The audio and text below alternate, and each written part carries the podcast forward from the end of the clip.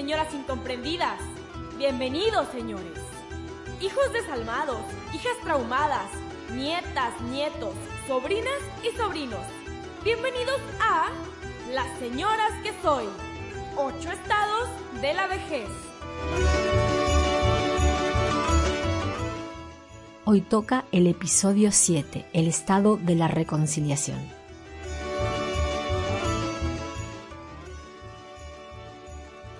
Disfruten y presten atención, porque Nuestra Señora, sin saberlo, comparte su última cena.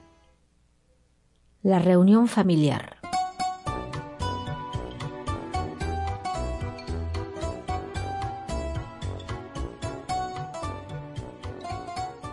No sé para qué me invitan a cenar, si ya no saben ni dónde ponerme. Termino siempre sentada con mis nietos, que antes eran tan lindos. Abu, mira qué hice. Abu para acá y Abu para allá. Y ahora hay que ver lo insensibles que son. Ah, pero ellos dicen que son sensibles. La cosa es que una no puede abrir la boca sin que quieran cambiarla de lugar.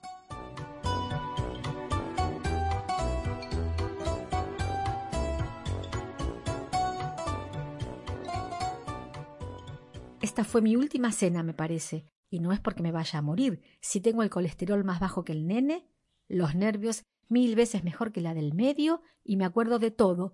Me acuerdo mucho más que la chiquita. Ahora vivo con ella, porque mi casa quedó para el nene que la necesita más. Decidieron que no preciso nada más que lo que me pusieron acá. ¿Cuándo me iba a imaginar yo que iría a terminar como una franciscana? Pero no me puedo quejar. Con semejante regalo no me puedo quejar. Lo digo por vos, cotorrito. ¿A quién se le habrá ocurrido ponerme un loro en el cuarto? La cosa es que a la pobre, a la menor, no se le pega nada. Se la pasa buscando la llave del auto, la de la casa y el celular. Cada tanto la tengo que estar llamando. Si no me mata la mayor, ya te voy a contar las cosas que me hace, voy a vivir diez años más. ¿Qué digo diez? Unos veinte, cotorrito. En la cena me sentaron, entre mi yerno y mi hijo. Creo que porque no se aguantan. Mi yerno me hablaba a los gritos. No le puedo hacer entender que no estoy sorda. Y me decía cada bobada. Usted sí que le sabe. Vive a gusto, ¿eh? Agustito. Comía algo o se tomaba un trago y seguía. ¡Qué vida, eh! Usted sí que le sabe. Agustito. Yo creo que me inspiró el ey, porque levanté la copa y también a los gritos le dije, acá ando, ¿cómo ves? Sin nada que hacer, chingada madre, ¿ey? Y me saqué los dientes. Y la menor, ma, no empieces. Disculpe, la cuño, le encanta hacer eso. Los dientes, ma, estamos en la mesa. Ni modo que a esta edad le diga que el que empezó es él. Es una de las desgracias de ser viejo. Una no se puede defender porque es peor. Bueno, como mi yerno me tenía harta, le quise sacar conversación a mi hijo. ¿Cómo está la casa, nene? ¿Ya la remodelaste? ¿Qué hiciste con la caléndula? Bueno, reaccionó como si se hubiera tragado un habanero entero. Se puso rojo y le salía fuego por los ojos. Yo lo consolé. Al final es mi hijo, aunque no sé cotorrito, pero le dije Acá estoy de bien, hijo. ¿Y a quién se le ocurrió darme un cotorro? A vos, nene, qué buena idea. Ahí le hice señal a las hermanas y me cambiaron de lugar. Pobre hijo, qué poco aguantador que me salió.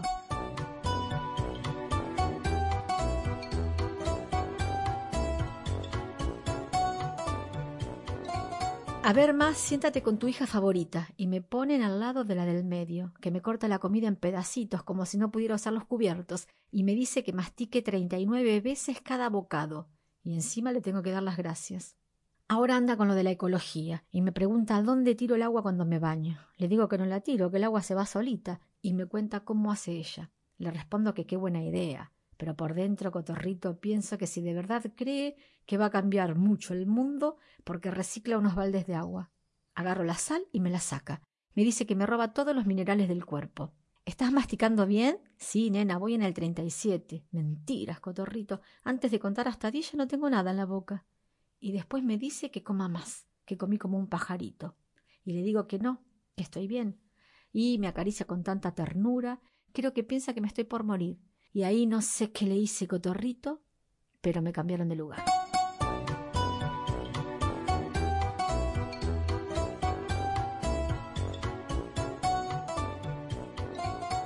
y me ponen al lado de Martina, que me habla del padre Ángelo y me pregunta si no me quiero confesar. Mejor no le hago el comentario de la extrema unción, porque el sarcasmo ya me lo aprendí a guardar. Y nomás por curiosidad le pregunto, Oíme, Martina, ¿y de qué hablan con el nene? Martina hace pucheros y se pone a llorar.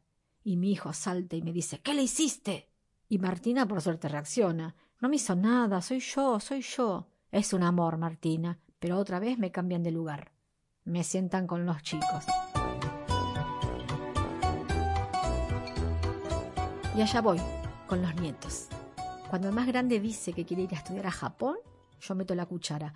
A Japón, querido, pero si en cualquier momento se hunde. Qué caracúlico. No entiendo, cotorrito, ni que se me hubiera zafado una guarangada. Y mi nieta dice que va a estudiar a Europa. Y yo no me aguanto. Llévate carbón, nena, que en Europa no hay gas. Ay, Abu, ¿qué ves en la tele? Y mi nieto, no sé si para ayudarme o para hacerse superado, que dice, déjala, no te lo tomes personal.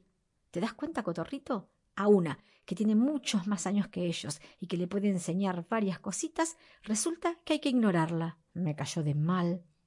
Por eso insisto. A ver, nena, ¿y por qué no estudian acá? Ay, Abu, no sabes nada. Ya, come. Es que no tienes ni idea. ¿Y qué crees, cotorrito? Me hicieron la ley del hielo.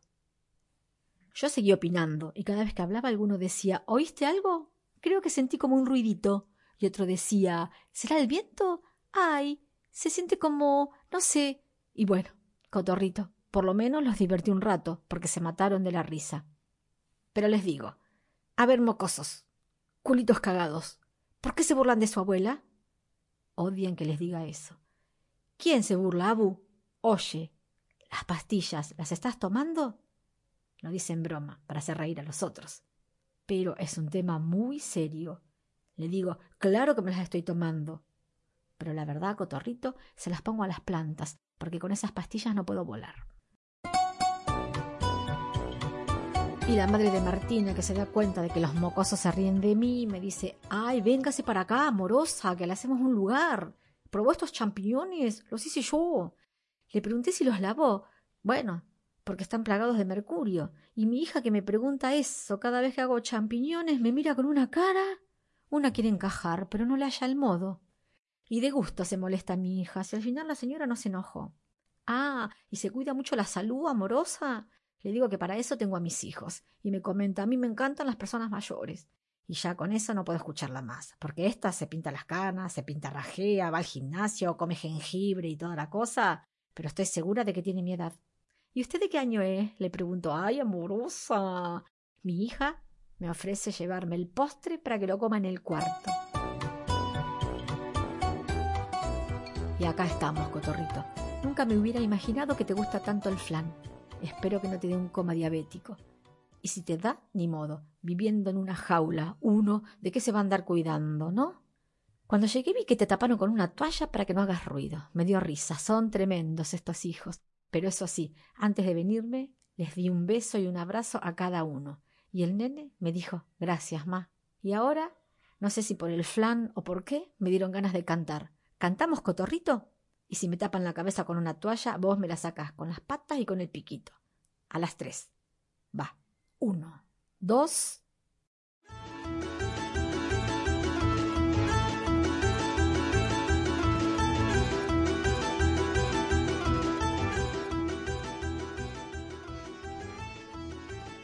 Gracias por escuchar Las Señoras que Soy.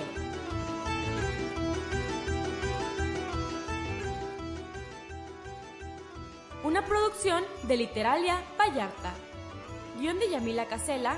Voces Maya Stadie, La Rosquetona, Sofía Padilla y Yamila Casela.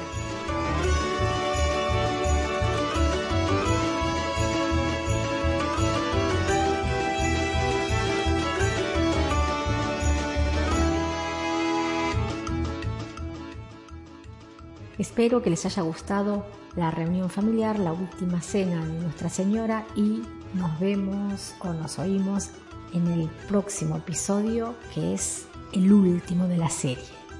Gracias.